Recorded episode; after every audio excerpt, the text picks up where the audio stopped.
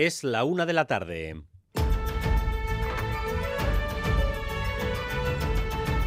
Crónica de Euskadi con Dani Álvarez.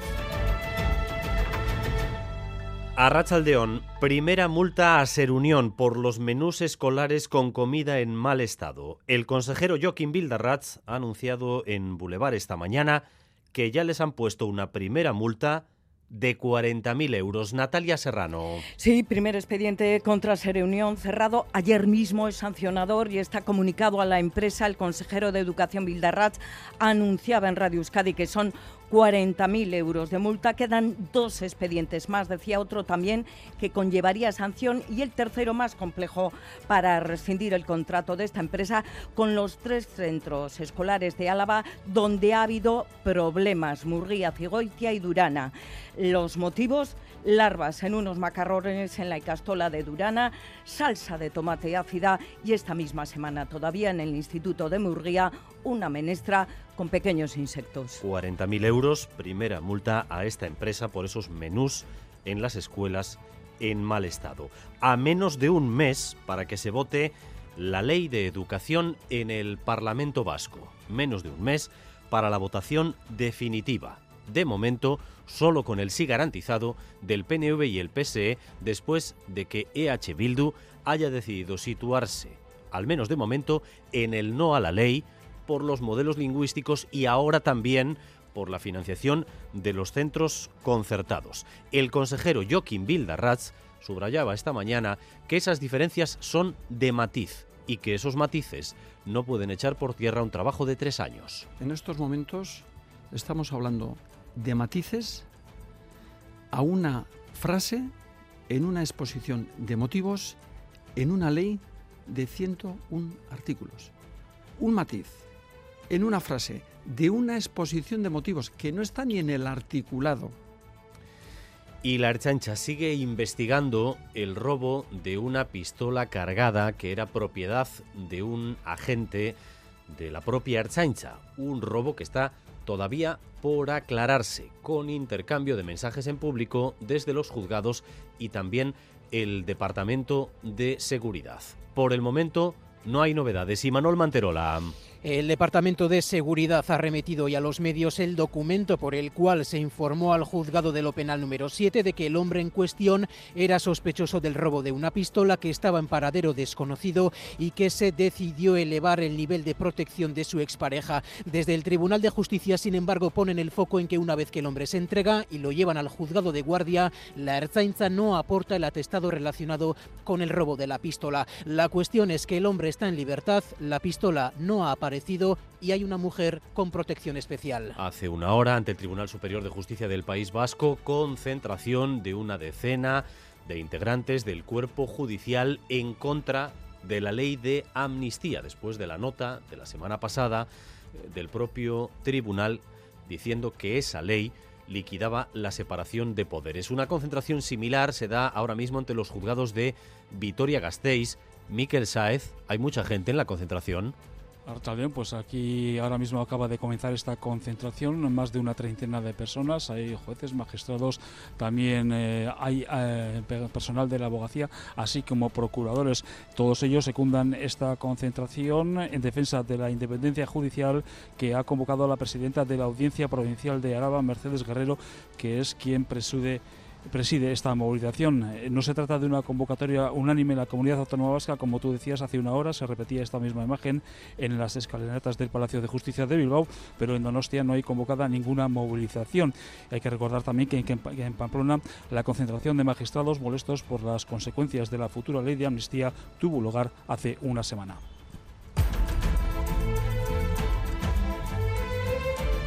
Hace cuatro meses comenzó el desmantelamiento de la central nuclear de Garoña. El proceso, que está en su etapa inicial, durará una década y hoy hemos podido ver de cerca cómo se está desarrollando. Ahora mismo, de hecho, en el corazón de la central está nuestro compañero Rodrigo Manero. Rodrigo, Arrachaldeón. Sí, Arrachaldeón, pues estamos en efecto dentro de la central, en su corazón, en el reactor nuclear que estuvo operando durante más de 50 años. Hoy está apagado, pero todavía quedan aquí 2.400 celdas de combustible gastado de uranio en una piscina que se van a trasladar al almacén, que es el único eh, edificio que quedará en este emplazamiento cuando acabe todo el proceso de desmantelamiento. Ya han empezado los trabajos previos para hacer todas esas tareas que arrancarán eh, ya a comienzos del año que viene en su fase. Hemos visto también la sala de máquinas de la central donde ya solo se vigila el combustible gastado y que no haya ninguna incidencia en toda la instalación, todo con una estética muy antigua de los años 70, cuando esta central de Garoña echó a andar, está ya todo en marcha, como decimos, para que su desmantelamiento se complete, aunque tardará todavía una década. Y Tabacalera presenta la exposición Máquinas de Ingenio, en la que se unen el arte, la ciencia y la tecnología, con artistas como Marina Otero, Amaya Vicente o Elsa Iranzo. María Petecuta es la comisaria de esta exposición que va a permanecer abierta en Tabacalera hasta el 4 de febrero. Son eh, proyectos, obras, finalizaciones eh, muy sólidas desde un punto de vista artístico todos estos proyectos, en su diversidad, tienen en común esas metodologías de trabajo que son eh, eh, procesuales, experimentales y, y colaborativas. ¿no? Y vamos también con lo más destacado del deporte, con César Pérez de Cazola, Zarracha Aldeón. César. Gracias, don Dani. Ya es oficial, Jacobo Cuétara no seguirá la próxima temporada en el banquillo de Vidasoa. El club Inundarra no va a renovar su contrato que finaliza en junio del año que viene. Pese a buen momento, buen rendimiento del equipo con Cuétara estos últimos años de la mano del técnico asturiano. Los dirigentes se pretenden un cambio en el modelo de juego y hayan explicado hoy no entra Cuétara. Baloncesto, lo Guernica juega esta tarde un nuevo encuentro de la fase de grupos entre la Eurocup, el tercero de la, temporada, en la pista del Montpellier francés. Es un rival directo en la intención del conjunto granate de acabar primeras de su grupo, ganando hoy por más de un punto, dependerían de sí mismas a las 8 Montpellier Lointe. En cuanto al tiempo, ambiente soleado a estas horas en gran parte del país, aunque las temperaturas siguen siendo frescas, temperaturas que se van a mover hoy eh, entre los 10 y los 15 grados de máxima. Las nubes llegarán por la tarde-noche con alguna llovizna que podría caer especialmente en la costa. 14 grados ahora mismo en Bilbao, 13 en Donostia y en Bayona, 9 grados de temperatura en Vitoria-Gasteiz y en Pamplona. Gracias un día más por elegir Radio Euskadi y Radio Vitoria para informarse. Raúl González y Jorge Ibáñez se encargan de la dirección técnica, María Cereceda de la coordinación. Crónica de Euskadi con Dani Álvarez. La una de la tarde y siete minutos. La empresa que ha servido menús de baja calidad o en mal estado a tres centros escolares de Álava ya tiene una primera sanción por parte del Departamento de Educación. Le han notificado una multa de 40.000 euros y tiene en marcha además otros dos expedientes. Dentro de dos meses se resolverá el expediente en el que se está estudiando acabar o rescindir su contrato. Natalia Serrano. Pero ya está el primero sobre la mesa. Primer expediente contra Unión, cerrado ayer mismo, es sancionador. Supone, decía el consejero Bildarracha en Radio Euskadi, 40.000 euros de sanción. Primero ya finalizó ayer eh, con la comunicación a la propia Serunión, donde se le impone una multa de 40.000 euros. Primero, decía el consejero, porque hay todavía dos expedientes más, según lo desvelaba, otro también que conllevaría sanción y el tercero y más complejo para rescindir el contrato que está en manos todavía de los servicios jurídicos. Se trabaja para acabar con la adjudicación a Ser Unión de los menús de los centros escolares de Murguía, Cigoitia y Durana. Dos meses, calcula Bilderratz, que serán necesarios para cerrar expediente y contrato. Por lo tanto, mientras las quejas recogidas en estos tres centros alaveses tienen ya esa primera sanción. Ha sido especialmente la Castola de Durana la que se ha llevado la peor parte. En su primera denuncia detectó larvas en unos macarrones hace apenas un mes, una salsa de tomate excesivamente ácida que tuvo que echar para atrás y en Murguía esta misma semana se encontraron pequeños insectos en una menestra. También continúa la investigación sobre los chats en los que hay decenas y decenas de escolares, sobre todo de Guipúzcoa, en los que se comparte y se expone material pornográfico y material eh, especialmente eh, sensible eh, que no debería estar en los ojos de personas de su edad. Se busca a las personas que iniciaron ese chat y también el alcance que ha tenido todo esto. Ayer les hablábamos de alumnos de cinco centros escolares donostiarras, hoy al menos ya son siete, Laida Basurto. Sí, a Schular Liceo de Donostia y el Instituto de Lezo, fuera de San Sebastián, se suman a la lista cada vez más amplia de colegios que tienen constancia de que sus alumnos o alumnas han sido agregados a estos chat. Y tanto los alumnos como los centros escolares constatan que son más de dos los chats que agregan o han agregado a los adolescentes para compartir contenidos pornográficos Eh, hoy, hoy nos ha llegado la noticia, bueno, a través de las madres también ¿eh? y de los padres, de que había más de dos, de que va a haber más de dos, con distintos contenidos y distintos objetivos. Itziar Barrenechea es directora de Jesuitas de San Sebastián, uno de los centros afectados. Nos ha contado que según eh, ha aflorado el tema, están constatando más casos que están recopilando ellos mismos los propios centros para hacer constatar después a la Arzainza todas eh, las denuncias a través de, los colegios para poder llegar, ellos se pondrán en contacto con las familias, valorando las urgencias y las necesidades para poder llegar hasta el final del asunto de, de, los que han creado este, estos chats. La investigación será ardua, larga, nos indica también desde la Fiscalía de Menores de Guipúzcoa. Jorge Bermúdez es el fiscal de menores, apunta penas muy altas y se acredita que han sido casos de pornografía.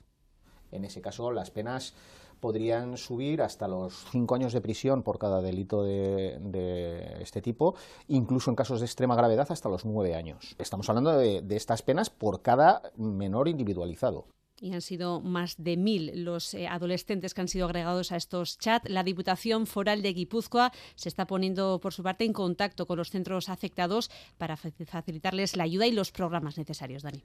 Volvemos sobre la entrevista de esta mañana de Joaquín Bildarratz en Boulevard, una entrevista también importante por el momento crucial en el que se encuentra el proyecto de ley de educación. Una ley que se va a votar en el Pleno del Parlamento en menos de un mes. Una ley de la que uno de sus principales artífices, Euskal Herria Bildu, se ha descolgado en las últimas semanas, básicamente por el asunto de la mención a los modelos lingüísticos. Hoy el consejero Joaquín Bildarratz ha dicho que este delicado momento se debe a un desmarque de EH Bildu que es cuestión de matiz, un matiz que no justifica echar por la borda tres años de trabajo en común, porque hay acuerdo en los más de 100 artículos que componen esa ley. Natalia. Sí, el consejero Bildarratz, como dices, defiende que la referencia a los modelos lingüísticos que incorpora a esa ley la enmienda PNV-PSE es un matiz. Ha repetido en varias ocasiones en Boulevard de Radio Euskadi que esa referencia se incorpora en el preámbulo, ni tan siquiera en el articulado de la ley.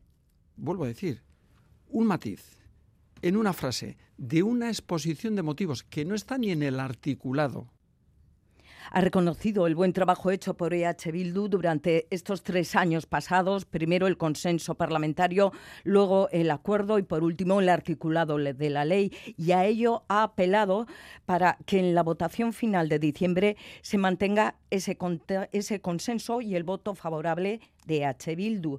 Ha dicho que ese matiz no justifica el rechazo a no ser, a no ser, decía... A no ser qué, a no ser qué, sino que ya estemos en otro clima que es eh, preelectoral o se entienda que estamos en otro momento político donde ya eh, pues se adoptan otra, otro tipo de decisiones en base a otro tipo de intereses. Aún así, en varias ocasiones ha repetido que hasta el mismo día de la votación final en diciembre hay tiempo para negociar. Hay tiempo para negociar. Eh, vamos a verlo. ¿Cuáles son las fechas que le quedan a esta ley de educación en la recta final? Ahí no hay iglesia. Bueno, mañana mismo los servicios jurídicos de la Cámara entregarán el texto final, ya revisado, a los miembros de la ponencia de educación y, en principio, según eso, EH Bildu tomaría su decisión. Convocará a la mesa política el lunes. Esta propondrá a los Vilquides un sentido de voto y las bases tendrán 24 horas para votar telemáticamente. Mientras tanto, en el Parlamento, también el lunes comenzará el trámite a la ley con la reunión de la ponencia después pasará por comisión, previsiblemente el miércoles, y ya directa al Pleno, que aprobará esta ley a las puertas de las vacaciones navideñas el 21 de diciembre.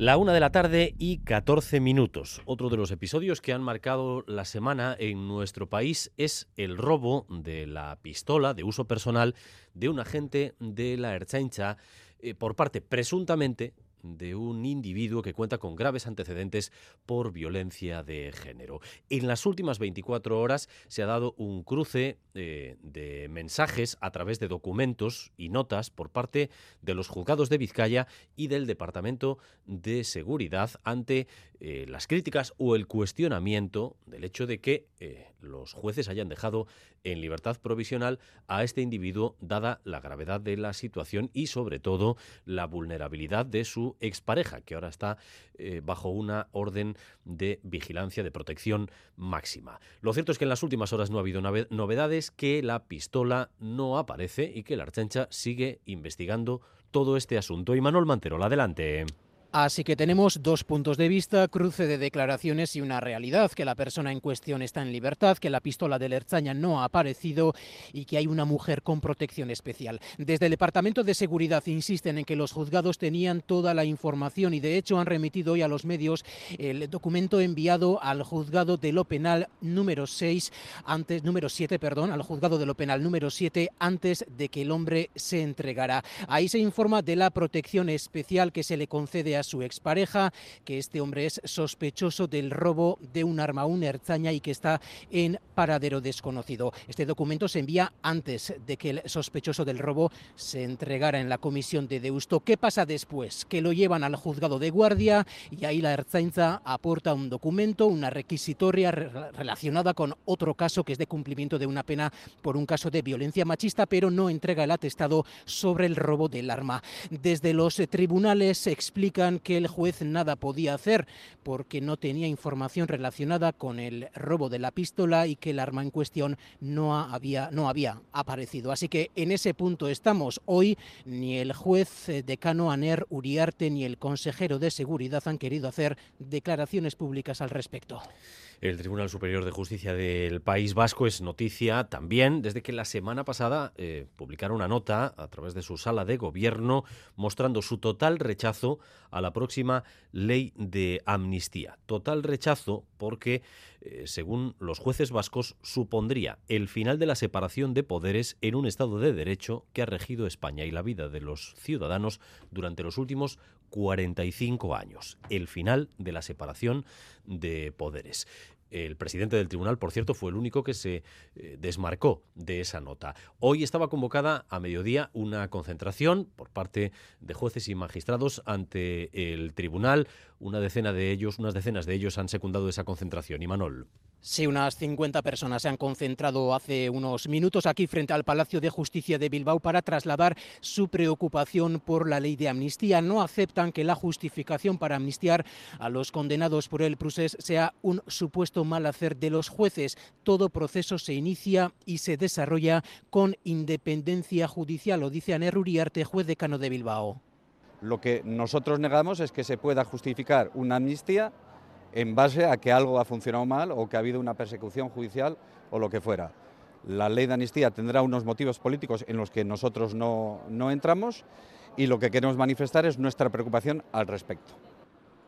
Junto a Uriarte hemos visto a los otros dos convocantes de esta protesta, la presidenta de la Audiencia Provincial de Vizcaya, Reyes Guenaga, y el presidente de lo contencioso administrativo, Luis Garrido. En Donostia no ha habido convocatoria, pero sí en Vitoria convocada por la presidenta de la Audiencia Provincial de Araba.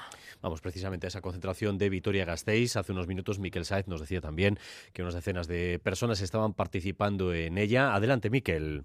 Sí, finalmente ha sido una treintena larga de personas las que se han concentrado aquí, justo en eh, la entrada del Palacio de Justicia de Vitoria-Gasteiz. Aquí se han eh, concentrado jueces, abogados, procuradores, letrados de la Administración de Justicia. Todos ellos han eh, secundado esta movilización en defensa de la independencia judicial que ha convocado la, presidencia, la presidenta de la Audiencia Provincial de Araba, Mercedes Guerrero. Mercedes Guerrero se acaba de referir también al peligro que corre la independencia del, del Poder Judicial con esta ley de amnistía. También se ha referido a ese lawfare que parece que no aparece en el texto de esta futura ley de amnistía, pero sí que se ha referido al peligro que tiene la convocatoria de eh, comisiones de, de investigación en el Congreso de los Diputados. En este sentido, Mercedes Guerrero señalaba que los jueces se sienten señalados los jueces se sienten señalados. Eso es lo que dice una parte del Poder Judicial vasco sobre la próxima ley de amnistía. Una de la tarde y 19 minutos. Un 60% es lo que han crecido las llamadas por violencia sexual al teléfono que el gobierno vasco tiene para atender estos casos. 900-840-111. La consejera de Igualdad ha aportado estos datos a las puertas del Día Internacional para erradicar la violencia contra las mujeres. El departamento ha desplegado todo su arsenal en la lucha contra este tipo de violencia. Xavier Madariaga ha seguido las explicaciones. Sí, en el teléfono de atención a las víctimas de las 310 llamadas en 2018 se ha pasado a las casi 500 llamadas este año. Las responsables del servicio están convencidas de que es porque hay una mayor concienciación. Antes quizás se naturalizaban más las, las situaciones o no se identificaban y, ahora pues se, se, está identificando más las situaciones de, de violencia sexual en cualquier ámbito pero a las puertas del 25N el departamento de Melgosa quiere concienciar más, sensibilizar más y romper el silencio todavía más. Por eso hoy lanzan nueva campaña basada en casos reales de los que han llamado ya al 900 840 111. Llega cabreado de trabajar y me chilla y la toma conmigo. Quiere tener relaciones sexuales. Ayer una amiga me manda un vídeo por WhatsApp y somos mi novio y yo, en la cama, haciéndolo. El muy cerdo me debió de grabar. Txikian nintzenean, nerosabak bere gainean eserrarazi. Juro que le dije que no. Testimonios con los que quieren que despierte el mayor número posible de mujeres. Nerea Melgosa, consejera de Igualdad. La realidad es que las agresiones sexuales se producen en un marco de confianza y cercanías, tales como la pareja, las familias, las amistades o el entorno laboral. En esta situación, las víctimas se sienten culpables, solas y vulnerables. Tienen miedo a verbalizarlo y mucho más a denunciarlo. Contra la violencia machista, el año que viene se van a invertir más de 20 millones de euros. Ya hay una nueva guía en seis idiomas con los recursos para víctimas y profesionales. Emacunde trabaja en un programa de masculinidades y la Erzanza diseña un nuevo plan estratégico contra la violencia machista. En la provincia de Alicante han sido detenidos eh, cinco hombres, cinco menores, por la presunta violación grupal a una niña de 15 años. Natalia. Sí, la violación grupal ocurrió el pasado 10 de noviembre en un descampado cercano a un polideportivo de una localidad de Alicante. La víctima, una niña de 15 años, denunció lo ocurrido y luego la investigación permitió la detención de esos cinco acusados. Son menores de entre 15 y 17 años. Han quedado ingresados en centros de menores en Valencia, Castellón, Alicante, separados, todos ellos centros de régimen cerrado. Y el Parlamento Vasco ha dado hoy un paso adelante en el reconocimiento y la respuesta a las víctimas de abusos sexuales en la infancia. La Cámara ha aprobado por unanimidad el informe con una serie de recomendaciones basadas en testimonios de las propias víctimas, entre eh, los que se destaca la creación de un registro de esas víctimas y de sus victimarios, Ainhoa. Un registro que no existe, que sería anónimo y que registraría a las víctimas de abusos sexuales en la infancia y a sus victimarios, para empezar a ver la dimensión real de este problema. Es una de las peticiones que hace el informe que ha sido aprobado por todos los grupos de la Cámara y que viene de una ponencia que durante los últimos años ha trabajado en el tema, escuchando también a las propias víctimas. Además del registro, pide actualizar los protocolos en todos los sectores, aumentar la formación, sobre todo en los profesionales que tratan con niños, o crear espacios amigables para las víctimas en el ámbito de la justicia. Un buen primer paso para las víctimas. Escuchamos a Alfonso Ruiz de Arcaute, fue víctima de abusos en una parroquia de Vitoria cuando era niño y a Juan Cuatrecasas, padre de la víctima de abusos en el Colegio Gaztelueta. Estamos de enhorabuena. Que mientras no se de ello, pues es una realidad que en el fondo no existe. Eres siempre el que nadie te cree, el que, bueno, pues son cosas que se inventa el niño. Creemos que todos los pasos que se están dando en este país, viniendo como venimos de la nada, son muy positivos. Es un informe completo que puede tener alguna carencia, lógico, que quede constancia de quiénes son las víctimas, aunque sean, se puede estudiar de una forma anónima, creo que es muy importante. El informe pone en contexto esta lacra. Solo el 2% de los casos en Euskadi se descubren cuando se están produciendo. Se alargan de media cuatro años y, como ya es conocido, la mayoría de, abusadores son conocidos, más del 80%. La mitad de abusadores están en el propio entorno familiar.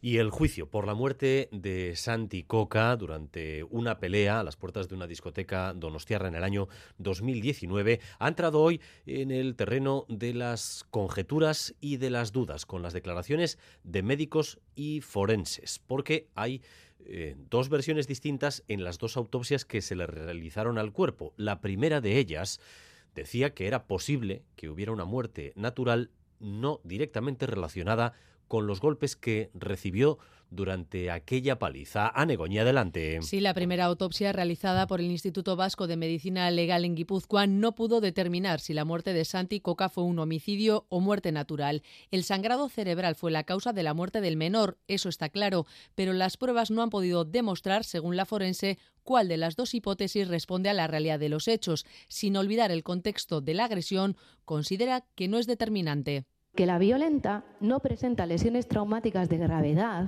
ni las hemorragias cerebrales habituales en estos casos. En la natural no hemos constatado la aneurisma u otra causa, pero la ausencia de traumatismos de entidad suficiente nos obliga a tener en consideración esta posibilidad. Posteriormente, el Instituto de Medicina Legal de la Universidad Complutense de Madrid y el Instituto Vasco de Medicina Legal, en este caso en Vizcaya, emitieron dos informes en los que daban por buena la hipótesis homicida. La forense de la primera autopsia cree que no hay base científica para esa conclusión. Desconocemos en qué base científica o rigor tiene esa afirmación, sobre todo cuando en la base inicial las afirmaciones que se recogen en el informe son muy similares a las que venimos haciendo nosotros.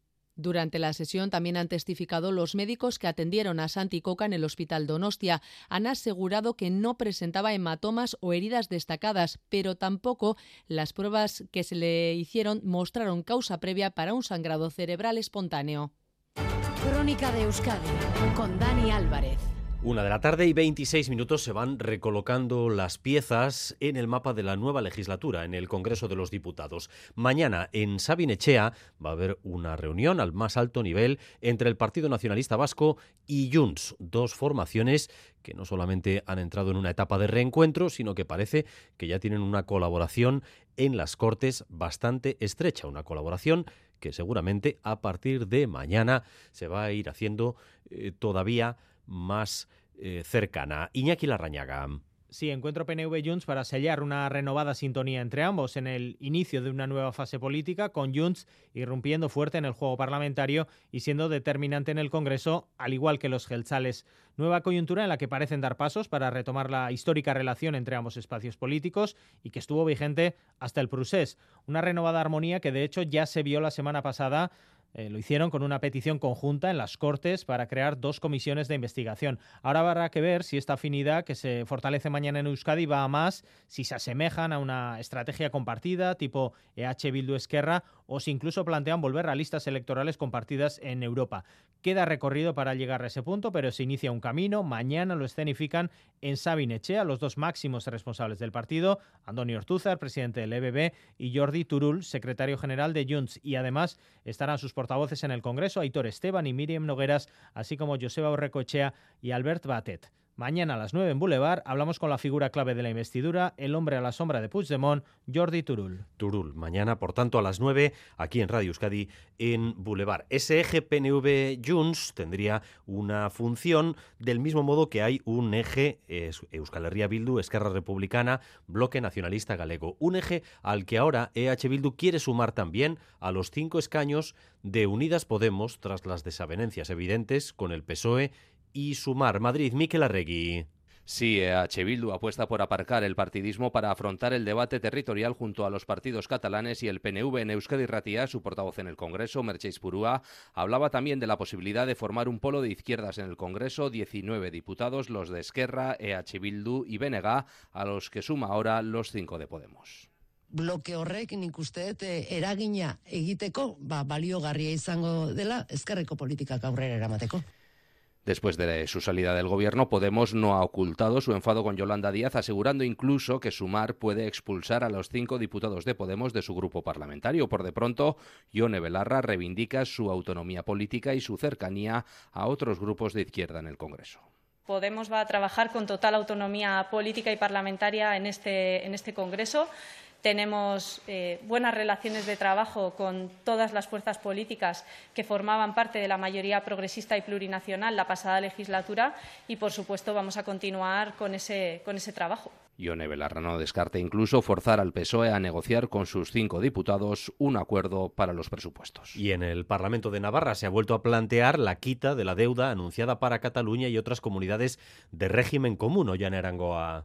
El objetivo de déficit y la quita de la deuda son las dos cuestiones urgentes a abordar con el nuevo Ministerio de Hacienda, ha dicho la presidenta María Chivite, y asegura que su gobierno defenderá que Navarra salga también beneficiada. Respondía Siaguero a Pablo Azcona, que exige al Gobierno español el compromiso para que la Hacienda foral no se vea perjudicada cómo calcular esa posible quita de deuda, cómo los navarros y las navarras también se van a beneficiar de esta medida. Esto es lo que vamos a defender. Es importante ese compromiso político que usted ha manifestado y que lo haga también el Estado con el Gobierno de Navarra de que la situación financiera no afectará a la hacienda foral. Por su parte, UPN preguntaba sobre la colaboración de varios ayuntamientos del Pirineo Navarro con el exdirigente de Tamique Lanza como coordinador de grupos de lectura. Respondía la consejera de Cultura, Rebeca Esnaola, que han actuado de manera inmediata para solicitar el cese de esa colaboración. Estamos del lado de las víctimas, del lado de la reconstrucción del tejido social, del lado de la paz, la justicia. Por eso no vamos a mirar para otro lado en esta cuestión tan sensible. UPN ha pedido a la presidenta Chivite que exija responsabilidades dentro de su gobierno porque han permitido, dice, esta indignidad. Así hemos llegado a la una y media de la tarde. Continuamos en Crónica de Euskadi.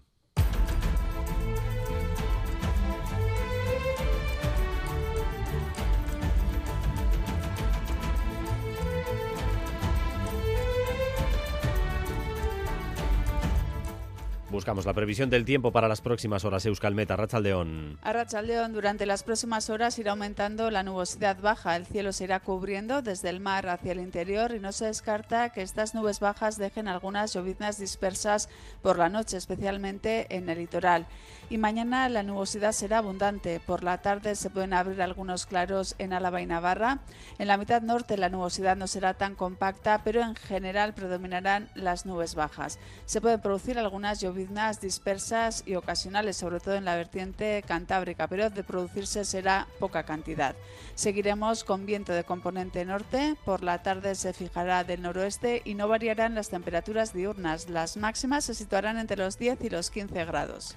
Y a las dos y cuarto, Quirola al día, la información deportiva más destacada de esta jornada, de la que vamos a subrayar ya los principales titulares con César Pérez Gazolaz. don César. Don Dani. Jacobo Cuétara no seguirá la próxima temporada en el banquillo de Vidasoa, ya es noticia oficial.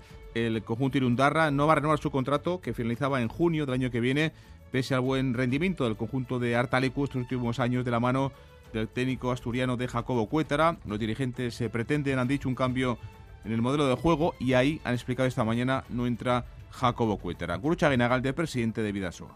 Entendemos que, como ha comentado bien Julen antes, que tiene que haber una evolución. ¿Por qué tiene que haber una evolución? Primero porque tenemos la experiencia de jugadores que han venido al Vidasoa a intentar dar un salto de calidad, a marcar diferencias y han sido jugadores que no se ha conseguido sacar el máximo rendimiento de ellos y entendemos que de cara al futuro es interesante en ese crecimiento que tengamos esa pluralidad de jugadores, ese abanico que nos enriquezca a todos. Baloncesto, Lointec en Guernica juega esta tarde en Francia, un nuevo encuentro de la fase de grupos de la Eurocup, el tercero en la pista del Montpellier francés. Es un rival directo en la intención del conjunto granote, Granate de eh, acabar primeras en, en, su grupo de esta Eurocup. Ganando hoy por más de un punto, dependerían de cara al futuro de sí mismas. El técnico de las vizcaínas, Lucas Fernández, apunta las claves para el partido de hoy. Tratar de poner nuestras herramientas en liza, buscar un partido donde seamos capaces de generarles pérdidas, de, de a través de nuestra energía y nuestro ritmo defensivo encontrar la comodidad en nuestro juego, de, transiciones en primeros segundos, de tiros abiertos. A las 8 Montpellier Lointec. Y nuevo triunfo anoche de Basket en Europa. Ganaba en la pista del Caledonia por 19 puntos y ya conoce el equipo de Ponsarnau sus rivales en el top 16 de la FIBA Europe Cup. El Göttingen alemán será el rival en esta nueva fase de, la competición europea. Día 6 de diciembre en Miribilla, Göttingen alemán rival. Se ha sorteado hoy el calendario del equipo de Ponsarnau. También van a jugar contra el Balkan de Bulgaria y los portugueses del Oporto. Y mañana viernes juega Basconia, partido de Euroliga en el Buesa ante el Mónaco. Los de Ivanovic van a intentar seguir su excelente dinámica de victorias desde la llegada de Dusko Ivanovic al banquillo en Europa. Han ganado los últimos cuatro partidos. Tusco. Eh, tenemos que tener eh, eh, intensidad defensiva, tenemos que algunas reglas defensivas tenemos que tener por automatismo y sobre todo cerrar nuestra zona. Yo creo que esto es cosas principales en nuestra defensa que tenemos que hacer. En golf, hoy ya ha comenzado en la Andalucía Costa del Sol en Marbella, en juego el último torneo de la temporada femenina, entre las favoritas a ser la mejor jugadora del circuito europeo, la navarra Carota Ciganda, que llega a este torneo hace dos años. No está fácil la cosa, en los últimos años me, está costando, pero bien, año sólida, eh, jugué muy bien en, en Baltusol, el grande, el KPMG, quedé tercera, He tenido varios, varios top 10, estaba ahí cerca de, meterme en los domingos y nada, la idea es pues seguir, seguir con ese plan, seguir mejorando y, a ver si cae alguna victoria. Carota Ciganda ha comenzado ya su recorrido, su primer día de competición en eh, Andalucía Costa del Sol. Ahora mismo está la Navarra en el hoyo 9 con tres golpes bajo el par del campo. Está a dos en liderato que ocupa la eh, golfista sueca Lynn Grant. El viernes, salimos el viernes, quedamos el viernes, viene el viernes, cumple el viernes. Porque todo lo bueno pasa en viernes, este Black Friday podrás ganar hasta 6 millones de euros con el cuponazo de la 11. Además, entra en cuponespecial.es y podrás conseguir fantásticos packs de tecnología, moda o entretenimiento para disfrutar del Black Friday. Descubre por qué todo lo bueno pasa en viernes con el cuponazo Black Friday de la 11. Bases depositados ante notario. A todos los que jugáis a la 11, bien jugado. Juega responsablemente y solo si eres mayor de edad. Este viernes en Boulevard, Nerea Melgosa, la consejera de Igualdad, Justicia y Políticas Sociales del Gobierno Vasco, a las ocho y media en Radio Euskadi y ETV2. La una de la tarde y 36 minutos continuamos en esta crónica de Euskadi con más noticias y más información en directo para ustedes hasta las dos y cuarto. Hace cuatro meses, se lo decíamos antes, empezó el desmantelamiento de la central nuclear de Garoña cuatro meses eh, de un proceso que va a durar aproximadamente una década, es decir, estamos todavía en la etapa eh, inicial. Nos hemos podido colar eh, dentro de la propia central para ver cómo se desarrolla ese trabajo. Y allí dentro está nuestro compañero Rodrigo Manero. Adelante, Rodrigo. Sí, Dani Arrachaldeón, pues estamos eh, en efecto en esta central de Garoña. Hemos entrado hasta su corazón de la mano de los responsables de Enresa, la empresa pública que se está encargando del desmantelamiento de la central. Lo más impresionante, sin duda, es el edificio del reactor, que estuvo funcionando durante más de 50 años y que hoy ya está apagado. Una maraña de tuberías y estructuras de hormigón junto a la que se ubica una piscina donde está el uranio gastado. El director de la instalación nos ha explicado que en enero empezarán a sacarlo de para llevarlo al almacén temporal, que es lo que se quedará aquí en Garoña. Un trabajo fundamental en todo el proceso, según Oscar Sánchez. Todos los elementos combustibles con los que ha funcionado la central durante todos sus años de operación a plena potencia. Todo está aquí. Desde el punto de vista de proyecto es crítico porque es el camino crítico que te marca los pasos a partir de los cuales sigues o no sigues con otras operaciones.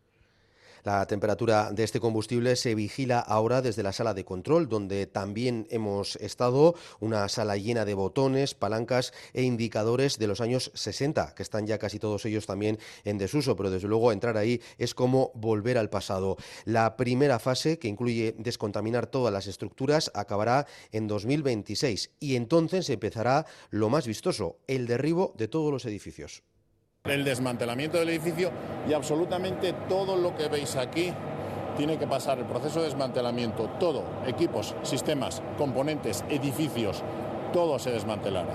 Y todo tiene que pasar un proceso de control proceso que costará en total 650 millones de euros. El objetivo es que se termine en 2033, cuando este paraje recuperará el aspecto que tenía antes de que se, construya, se construyera la central. Enresa dice que irá enseñándolo todo e informando con máxima transparencia durante todos estos años. Desde el 1 de enero de 2024 hasta 2026, la Diputación de Vizcaya va a implantar el sistema Batus. Todas las personas que lleven a cabo actividades económicas estarán obligadas a llevar su contabilidad en la sede electrónica de la Hacienda Foral, donde van a quedar reflejados sus ingresos y sus gastos. Es una herramienta con la que se pretende luchar contra el fraude fiscal y también posibilitar la modernización de la Administración. Blanca 10. 60.000 autónomos y 30.000 empresas tendrán que adaptarse a este nuevo sistema, por lo que se ha decidido flexibilizar los plazos. Se hará de manera escalonada y la Diputación vizcaína tendrá servicios específicos de acompañamiento para quienes necesiten ayuda. Ichaso Berrojalviz, diputada de Hacienda. Con esta herramienta combatiremos el fraude fiscal, pero seremos compañeros de viaje de las y los contribuyentes. Se necesita más tiempo para abordar este cambio. Decidimos flexibilizar los plazos de implantación de Batus de 2024 a 2026. La diputada de Hacienda ha explicado que el sistema Batus coge velocidad de crucero y que va a avanzar sustentado en tres pilares. Ichaso Berrojalviz el cumplimiento de las obligaciones tributarias de las y los contribuyentes que desarrollan actividades económicas, poder llevarlo todo el proceso online, el refuerzo de la lucha contra el fraude fiscal, ya que al etiquetar cada factura de venta con un código encriptado permite detectar la ocultación de ventas, la apuesta decidida por la modernización mediante el uso de nuevas tecnologías y el Big Data. Se han enviado ya más de 94.000 comunicaciones telemáticas a los contribuyentes que están obligados a implantar Batus para explicarles los pasos que deben dar y los servicios de asesoramiento que pone a su disposición la Hacienda Foral de Vizcaya. Y en Bilbao, en Zorrozaurre, se ha dado la primera, el primer paso para la construcción del Parque Tecnológico. La primera parcela en intervenir será la del edificio de Tarabusi, que será demolido y reconstruido. Las obras van a comenzar en primavera del año que viene. Ederne Frontela. El nuevo edificio Tarabusi, localizado en la punta norte de la isla de Zorrozaurre, contará con 5.300 metros cuadrados y acogerá, entre otros, la sede del Parque Tecnológico en Bilbao y el BAIC, el Centro Vasco de Inteligencia Artificial. Un nuevo edificio que respetará la estética del actual pabellón y que será demolido. Constará de sótano, planta baja y tres plantas más para sector terciario. Un primer paso para cumplir objetivos y constatar la realidad del parque. Juan María Burto, alcalde de Bilbao. Reforzar los sectores especializados que queremos que se instalen en la isla, con servicios avanzados a la industria, donde quepan empresas, corporaciones, personas emprendedoras, centros tecnológicos y centros formativos. Hoy podemos deciros que el Parque Tecnológico Urbano ya está en Bilbao. Un parque que aspira a ser proyecto tractor para la economía de Vizcaya y el tejido industrial empresarial. Ainara Basurco, diputada de Promoción Económica será un motor para la atracción de talento y la creación de empleo cualificado y el desarrollo sostenible de nuestro territorio. Estamos construyendo un ecosistema dinámico que no solo responde a las necesidades actuales, sino que también anticipa y se adapta a los desafíos futuros. Con un presupuesto aproximado de 9 millones de euros, las obras de Tarabusi comenzarán la próxima primavera, podrían estar finalizadas para el mismo periodo de 2026.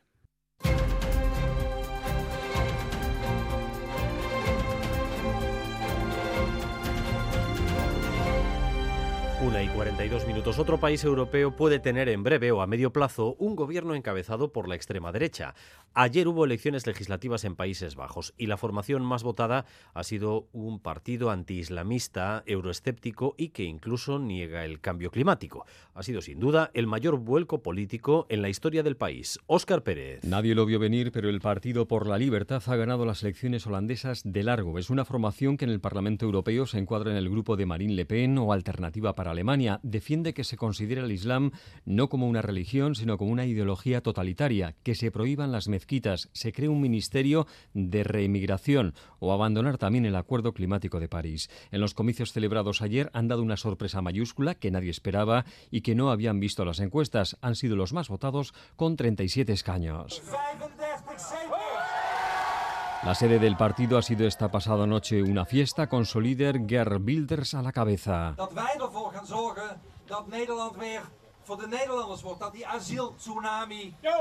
Nos aseguraremos de que los Países Bajos vuelvan a ser para los holandeses y limitaremos el tsunami de asilo y la migración. La gente volverá a tener más dinero en la cartera, ha dicho Wilders, que podría convertirse en el próximo primer ministro holandés. Pero no puede hacerlo en solitario, no tiene mayoría, así que necesita llegar a acuerdos con los partidos de centro derecha. Wilders ha conseguido 37 diputados, segundos han sido la Unión de Socialdemócratas y Ecologistas de Franz Timmermans con 25, terceros los liberales de Mark Rutte, que fue el que adelantó las elecciones y que ha sufrido una debacle con su nueva candidata.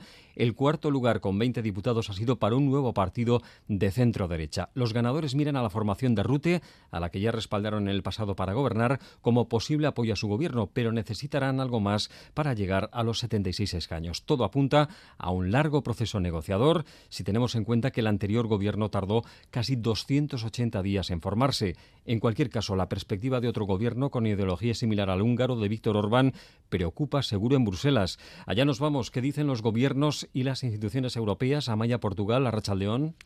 A Rachaldeón, la sombra del Nexit acecha, es decir, el Brexit a la, neerlandesa, a la neerlandesa. Y Wilders acaba de reiterar ante los medios que está a favor de un referéndum para decidir si los Países Bajos deben salir de la Unión Europea. Pero no parece viable si pretende formar coalición con los liberales de Rute, que para nada son euroescépticos. El portavoz de von der Leyen acaba de recordar que los Países Bajos son socios fundadores de la Unión Europea y que, por supuesto, siguen contando con ellos. Eric Mamer.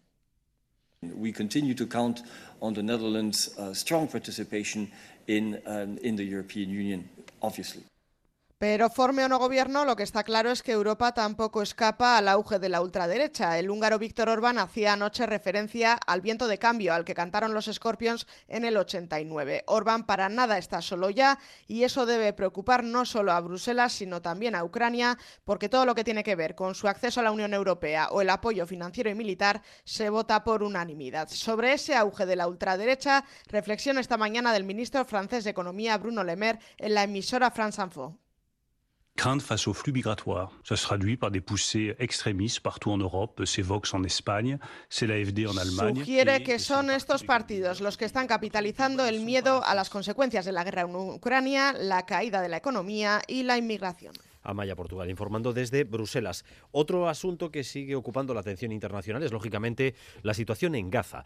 El alto el fuego pactado entre Israel y Hamas debía haber entrado en vigor esta mañana, pero la pasada noche Israel ha anunciado que de momento habrá que esperar otras 24 horas, Óscar. Sí, un ministro del gobierno israelí ha dicho esta pasada noche que la pausa en las operaciones militares y la liberación de los primeros rehenes no se va a producir antes de mañana viernes. Hablamos ya con nuestro corresponsal en Oriente Medio, Miquel Ayestarán, Arrachaldeón. Arrachaldeón. Bueno, todavía tendremos que esperar unas horas para que callen las armas allí en Gaza y eso nos da una idea de la situación tan frágil, Miquel, en que se encuentra lo acordado por Israel y por Hamas.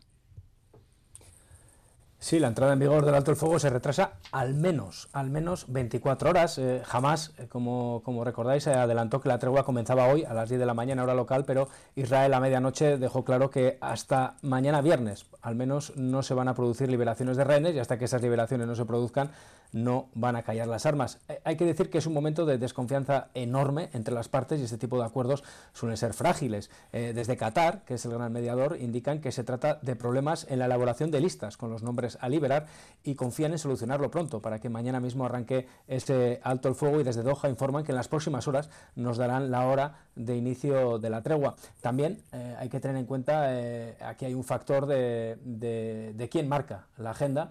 Eh, fue jamás quien adelantó que la tregua comenzaría hoy y sin duda alguna, pues por parte de Israel, quienes son ellos también, ¿no? los, que, los que tengan esa palabra final para, para demostrar que son los que, los que marcan el paso. Mm. De una forma o de otra, eh, desde luego, las, las, familias de los cautivos esperan que, que, que, esto llegue cuanto antes y en Gaza también están esperando ese, ese, alto el fuego, esos cuatro días de alto el fuego para que, para que pueda entrar mucha más ayuda y salgan muchos heridos al exterior. Bueno, pues mientras eso no llega, el ejército israelí, Miquel, no, no está en tregua, no descansa. En las últimas horas ha seguido eh, como no, con sus bombardeos y operaciones militares en la franja. Incluso han detenido a médicos del hospital Al-Shifa, entre ellos su director, eh, mientras marchaban hacia el sur del territorio. Sí, se han producido detenciones de, de, de, de este personal sanitario que trabajaba en el hospital de, Al-Shifa, que hay que recordar que es el principal centro que había en la, en la, en la franja y el lugar bajo el cual, según Israel, están el cuartel general de, de Hamas y, bueno, pues ahí están excavando, intentando buscar esa red de laberintos de túneles, algunos de los cuales ya hemos podido ver. Eh, han detenido a, su director, han detenido a, varios miembros del, staff eh, médico y esto ha provocado el enfado del Ministerio de Salud palestino, eh, que ha dicho que va a cortar la colaboración con la Organización Mundial de la Salud porque se trata de una evacuación pactada. habían anunciado la ruta que iban a seguir, cuándo iban a salir y, demás. ¿no? ha causado gran enfado esta, detención, los israelíes se los han llevado para, interrogarles y, la verdad es que vamos a ver qué ocurre, porque eh, además de, Al-Shifa, también eh, hospitales como el de Indonesia, que ha sido atacado eh, en, las últimas horas, está siendo evacuado y además de los, enfermos y heridos, ese personal médico que había allí también, también va a salir tarde o temprano por ese corredor de Saladino y posiblemente pues corra la misma suerte. En Gaza puede que se haya pactado un alto el fuego, Miquel, pero eh, hay que mirar al, otro lado, al, sur del Líbano, eh, que al principio de todo este eh, conflicto nos preocupaba que pudiera ser un segundo foco de, conflicto permanente. Allí, desde luego, la dinámica no es la de la del alto el fuego y de hecho Hezbollah ha incrementado sus ataques en las últimas horas, ¿no? Sí, Dani, y con el ataque además más, más, más fuerte desde el 7 de octubre con más de 38 eh, Katyusha que ha lanzado a, suelo israelí y, en las próximas horas, en los próximos minutos o quizás ahora mismo ya se estará produciendo la, respuesta israelí. Esto se produce eh, en un día en el cual eh, ayer, por ejemplo, los, los medios israelíes insistían en que había una fuerte posibilidad de que Hezbollah se sumara al alto el fuego, ¿no? si es que entraba en vigor en, en Gaza. Hoy ya vemos que desde luego no, ha sido así, ni, mucho menos. Y este, este, este frente del norte para Israel pues preocupa mucho, porque si, Gaza tiene 42 kilómetros de frontera, con Líbano son más de 120 kilómetros y, Hezbollah está dando muestras de que cada vez está utilizando armas, eh, más potentes. Con lo cual es un frente que preocupa. Eso sí hay que recordar que toda la zona fronteriza con Líbano eh, ya fue evacuada hace semanas, ahí ya no quedan civiles, solamente hay presencia de militares. Miquel, ahí estarán en directo para ustedes. Por tanto, eh, la expectativa del alto el fuego retrasada a mañana y el resto de elementos eh, tristemente continúan estables dentro de este conflicto. Un abrazo, Miquel. Agur.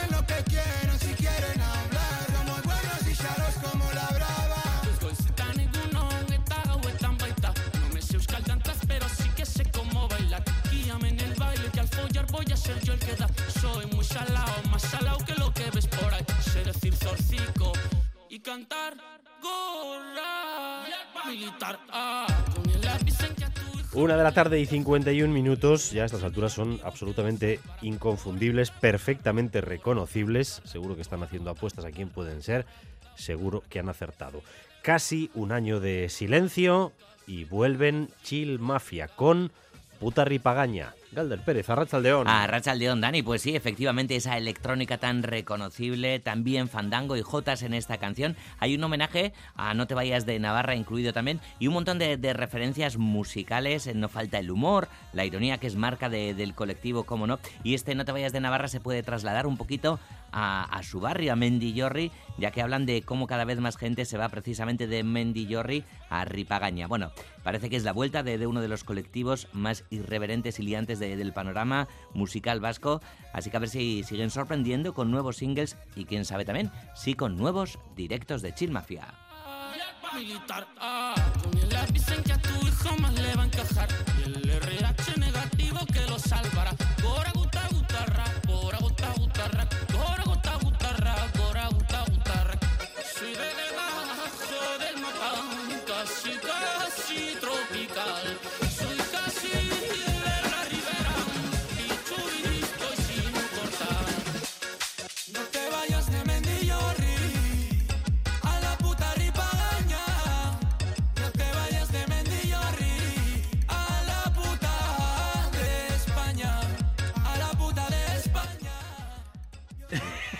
Ahí, se, ahí se reconocía el homenaje. Siempre, siempre, siempre. Chill Mafia absolutamente reconocibles mm. y sin perder un, un, ápice de ese eh, filo también afilado que llevan siempre. Te recomiendo el videoclip también. Ah, pues eh, lo, veré, lo veré, sin ninguna duda. Además, tenemos una nueva exposición en Tabacalera, Máquinas de Ingenio, y Yakintzen Bidegurutzean, Sí, se, hoy allí. Sí, se fusionan ahí, Dani, en esta exposición el arte, la ciencia y la tecnología, todo ello con el objetivo de, abordar cuestiones vinculadas con los desafíos actuales. Las artistas Marina Otero, Laura MM, Amaya Vicente y Elsa Iranzo han trabajado conjuntamente con diferentes científicos y técnicos. El resultado, cuatro prototipos que abordan estudios sobre robótica, neurociencia, nutrición, visualización de datos, sostenibilidad e ingeniería que dialogan con los lenguajes del arte son prototipos en constante evolución cuya fuerza reside precisamente en el proceso creativo. María Petecuca es comisaria de la muestra. Aquí el punto de partida ha sido realmente una apuesta, una apuesta por unos modos de trabajar y por un punto de partida en el que se juntan a, esas, a esas, artistas con esos proyectos de investigación y desde Tabacalera se hace un, un acompañamiento hasta llegar a lo que ahora, a lo que ahora hay, en, hay en sala. Son eh, obras, finalizaciones eh, muy sólidas desde un punto de vista artístico, pero insisto, es importante tener en cuenta que es, que es un proceso experimental y colaborativo.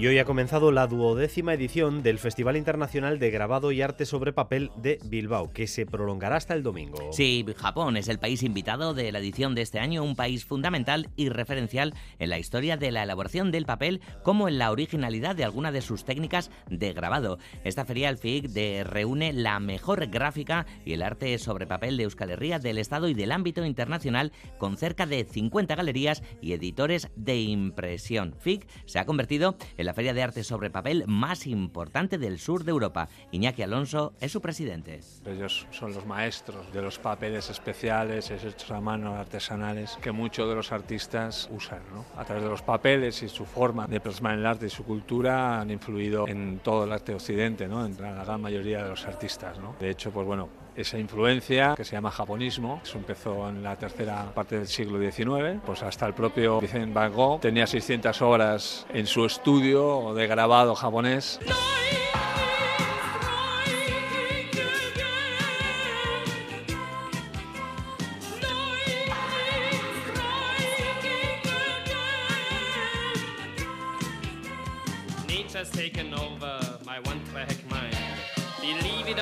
Badon, ópera postdramática y contemporánea, se, preestrena hoy en Azpeitia. Sí, lo hace dentro del marco de las jornadas de teatro de Azpeitia el estreno llegará la semana que viene dentro del programa de Corrica Cultura, la será en Gasteiz. Y bueno, ¿qué es Badón? Bueno, pues es un proyecto que abarca literatura, música, arte plástico, teatro y danza junto a la ópera, claro. La idea es la de crear una obra ecléctica con mucha gente implicada que hablen de qué han hackeado del concepto de ópera. Entre los implicados en esta obra está eh, Santi Aguirre Zavala, co-creador de Badón. proposamen visual bat eta sonoro bat da, kuadrotan banauta, operako estenak, ba, kuadro handi batzu bezala dielako, eta hortik aratago, ba, nola usaimen edo daztamen proposamen bat ere integrau ikuskizun baten. Joku handi hartze behar giztapenak, proiektzio eta zuzeneko bideo lan ikalagarri bat induitziar garalduzek, jantiterian proposamen handi daude. Ba, gu ere gea, artefaktu horren servizioa gauden gorputz batzuk. Si pudieses hacerlo, ¿te quedarías conmigo? porque yo me quedo siempre contigo. Yo, que te habito como tú me habitas mientras te recorro de rodillas, porque no hay quien me contenga como nadie que detenga el camino de la lava o la marea. Yo me quedo siempre contigo, pero tú, tú te quedas conmigo, conmigo, con nadie, con nada, solamente conmigo. Que no mato, que no hiero, que no sostengo hierro o fuego, que no porto cruz o corona, que ando sobre ti buscando en tu suelo. Así suena Calor, el libro disco ilustrado del grupo La Malamar. Lo presentan esta tarde en la Escuela Navarra de Teatro. Sí, el grupo navarro, formado por la escritora y poeta Jara Calvo y el músico Robert Rivera, han creado este sugerente espectáculo que fusiona poesía y música electrónica. La temática gira en torno a la emergencia climática. Trece temas recitados por Jara Calvo. La escuchamos. Calor es un proyecto de poesía escénica y de música electrónica, paisajes sonoros. Y bueno, es un proyecto que empezó como espectáculo escénico y que ahora lo hemos recogido en un libro, en un libro disco que se llama Calor, en el que también han colaborado Joel Saldaña y Ventura Ruiz. ¿no? Es un libro ilustrado por Natalia Romero. ¿no?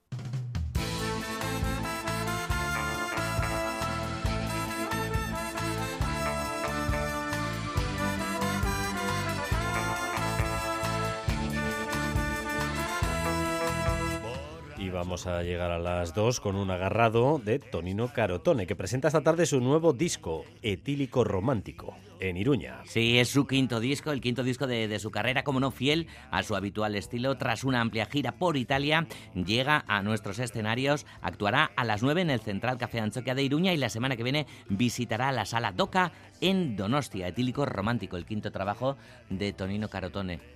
Hoy los navarros han invadido nuestra parte musical, Dani. Ya veo, ya. Pero bueno, si suena así... Está súper bien, desde bien luego está. que sí. Osondo Galder, Geruarte. Geruarte.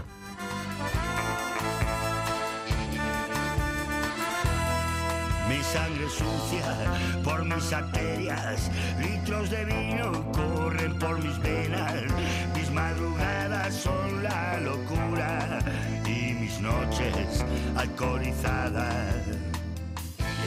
Brindar por esta fábula.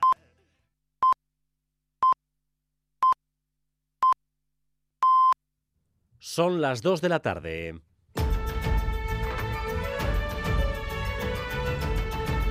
Crónica de Euskadi con Dani Álvarez. Gracias por continuar en nuestra compañía, gracias un día más por elegir Radio Euskadi y Radio Vitoria para informarse. Durante los próximos 15 minutos vamos a tratar de resumir para ustedes lo esencial de la información de esta jornada de jueves, un día en el que hemos sabido que la empresa Serunión, que ha servido menús de baja calidad y en mal estado a varios centros escolares, tiene ya una primera sanción. El Departamento de Educación le ha notificado una multa de 40.000 euros y tiene en marcha otros dos expedientes. En dos meses, dos, se va a resolver el que estudia acabar con su contrato. Natalia Serrano. El primer expediente contra Serunión, ese se cerró ayer mismo, está comunicado a la empresa y es sancionador. El primero ya finalizó ayer eh, con la comunicación a la propia Serunión, donde se le impone una multa de 40.000 euros. Y añadía Bilderratz aquí en Radio Euskadi, hay todavía dos expedientes más. Otro que conllevaría también sanción y el tercero y más complejo para rescindir el contrato de la empresa en los centros alaveses de Murguía, Cigoitia y Durana.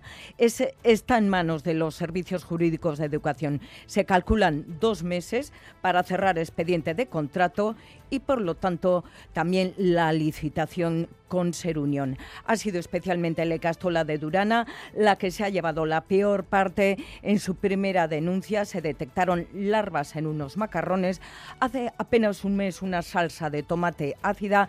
Esta misma semana todavía el Instituto de Murguía encontraba pequeños insectos en una menestra. Y hoy también se sigue investigando el asunto de los chats con contenido eh, pornográfico y denigrante que ayer se desvelaron en Guipúzcoa y en los que estaban incluidos decenas y decenas de alumnos de al menos siete centros escolares.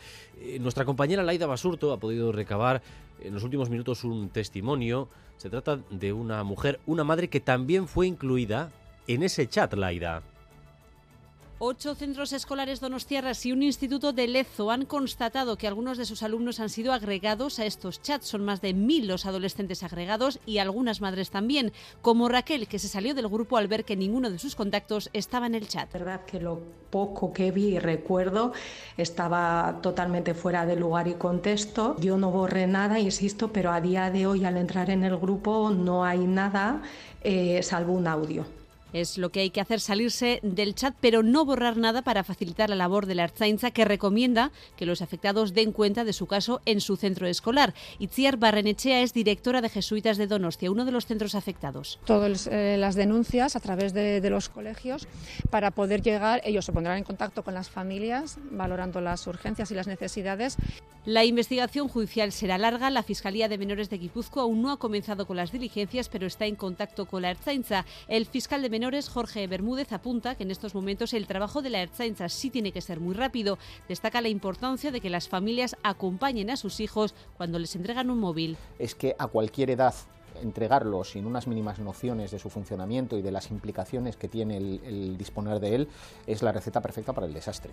A la espera de que la investigación avance, las penas, en el caso, por ejemplo, de que se acredite la pornografía, pueden ser muy altas. Incluso en casos de extrema gravedad hasta los nueve años. Estamos hablando de, de estas penas por cada menor individualizado. Ante esta situación, la Diputación Foral de Guipúzcoa se está poniendo en contacto con los centros afectados para ofrecerles su ayuda.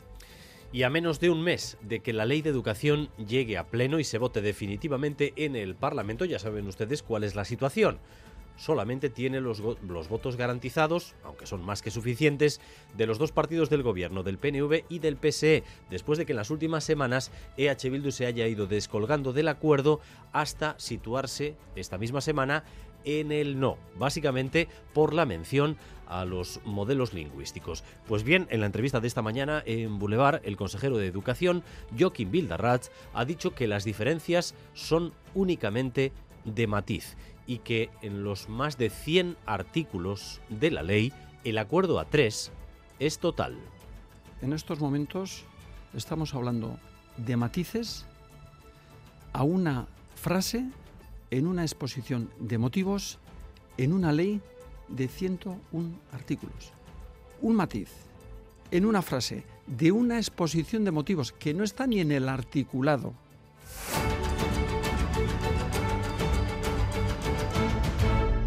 Dos de la tarde y cinco minutos. Otra de las noticias que ha marcado esta semana en nuestro país, particularmente en Vizcaya, tiene que ver con el robo de un arma que era de uso personal de un erchaña, un arma cargada se señaló a un sospechoso, pero el sospechoso, que además tiene graves antecedentes por violencia de género, se encuentra en libertad. En las últimas 24 horas hemos asistido a la eh, publicación de diversos eh, documentos por parte de los juzgados y del Departamento de Seguridad, pero el hecho es que el individuo continúa en libertad y el arma no ha aparecido. Y Manuel Manterola. El último capítulo en esta cuestión ha sido esta mañana cuando el Departamento de Seguridad ha remitido a los medios el documento enviado al juzgado de lo penal número 7 de Bilbao. En ese documento se informa de que han decidido elevar el nivel de protección de la expareja de este hombre porque es sospechoso del robo de una pistola y está en paradero desconocido. Este documento se envía horas antes de que el hombre se entregue en la comisaría de Deusto.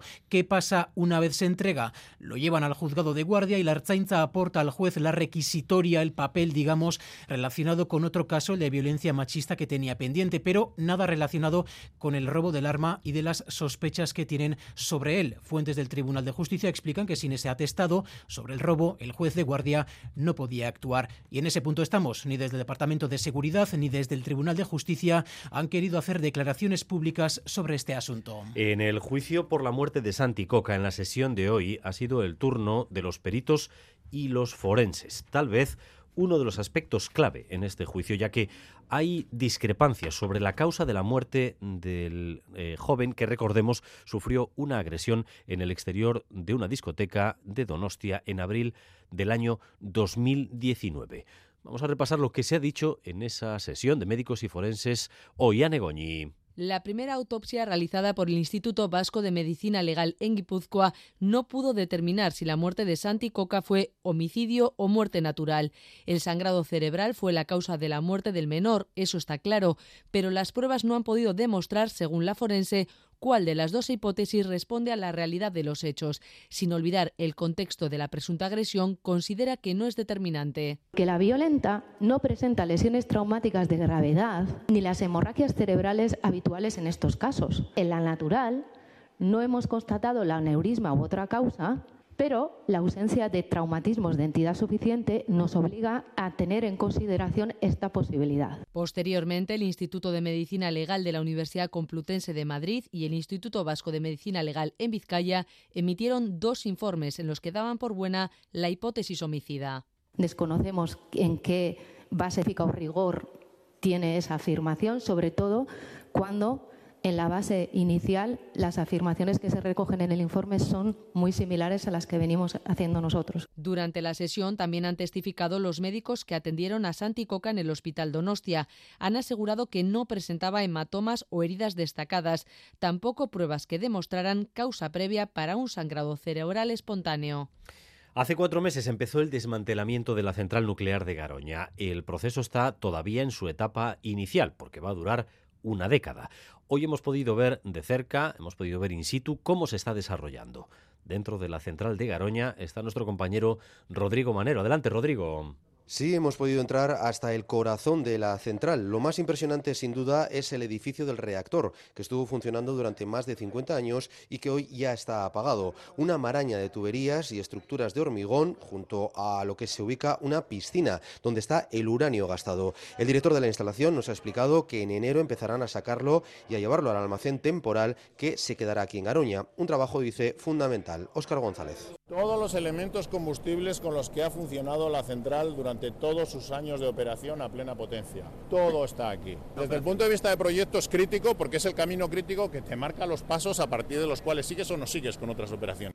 La temperatura de este combustible se vigila ahora desde la sala de control, una sala llena de botones, palancas e indicadores de los años 60, que eso sí, están ya casi todos ellos en desuso. La primera fase, que incluye descontaminar todas las estructuras, acabará en 2026 y luego empezará la más vistosa, que incluirá el derribo de todos los edificios. El desmantelamiento del edificio y absolutamente todo lo que veis aquí tiene que pasar el proceso de desmantelamiento, todo, equipos, sistemas, componentes, edificios, todo se desmantelará. En 2033 este paraje quedará como antes de que se construyera la central de Garoña. 2 y 10. Desde el 1 de enero del año que viene hasta 2026, la Diputación de Vizcaya irá implantando el sistema Batus.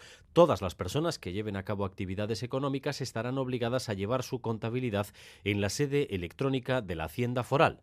Allí quedarán registrados sus ingresos y sus gastos. Una herramienta, por tanto, para luchar contra el fraude fiscal. Blanca 10. 60.000 autónomos y 30.000 empresas tendrán que adaptarse a este nuevo sistema, por lo que se ha decidido flexibilizar los plazos. Se hará de manera escalonada y la Diputación vizcaína tendrá servicios específicos de acompañamiento para quienes necesiten ayuda. Ichaso Berrojalviz, diputada de Hacienda. Con esta herramienta combatiremos el fraude fiscal, pero seremos compañeros de viaje de las y los contribuyentes. Se necesita más tiempo para abordar este cambio. Decidimos flexibilizar los plazos de implantación de Batus de 2024 a 2026. La diputada de Hacienda ha explicado que el sistema Batus coge velocidad de crucero y que va a avanzar sustentado en tres pilares. Ichaso Berrojalviz el cumplimiento de las obligaciones tributarias de las y los contribuyentes que desarrollan actividades económicas, poder llevarlo todo el proceso online, el refuerzo de la lucha contra el fraude fiscal, ya que al etiquetar cada factura de venta con un código encriptado permite detectar la ocultación de ventas, la apuesta decidida por la modernización mediante el uso de nuevas tecnologías y el Big Data.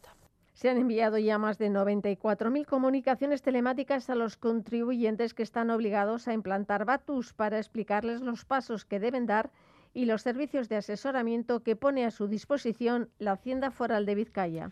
El Partido Nacionalista Vasco y Junts engrasan su relación para cooperar en las Cortes y en otros órdenes de la vida política. Ya lo vimos la semana pasada con la presentación conjunta de dos peticiones de comisiones de investigación eh, pactadas ya con el Partido Socialista. Mañana una delegación al más alto nivel de Junts eh, visitará Sabinechea, antes, por cierto, antes de esa reunión, Jordi Turolo estará aquí en Radio Euskadi. Iñaki Larrañaga. Sí, encuentro PNV Junts para sellar una renovada sintonía entre ambos en el inicio de una nueva fase política, con Junts irrumpiendo fuerte en el juego parlamentario y siendo determinante en el Congreso, al igual que los gelzales. Nueva coyuntura en la que parecen dar pasos para retomar la histórica relación entre ambos espacios políticos y que estuvo vigente hasta el Prusés. Una renovada armonía que de hecho ya se vio la semana pasada eh, lo hicieron con una petición conjunta en las Cortes para crear dos comisiones de investigación. Ahora habrá que ver si esta afinidad que se fortalece mañana en Euskadi va a más, si se asemejan a una estrategia compartida tipo EH Bildu Esquerra o si incluso plantean volver a listas electorales compartidas en Europa. Queda recorrido para llegar a ese punto, pero se inicia un camino. Mañana lo escenifican en Sabin Echea, los dos máximos responsables del partido, Antonio Ortúzar, presidente del EBB, y Jordi Turul, secretario general de Junts. Y además estarán sus portavoces en el Congreso, Aitor Esteban y Miriam Nogueras, así como Joseba Orrecochea y Albert Batet. Mañana a las 9 en Boulevard hablamos con la figura clave de la investidura, el hombre a la sombra de Puigdemont, Jordi Turul.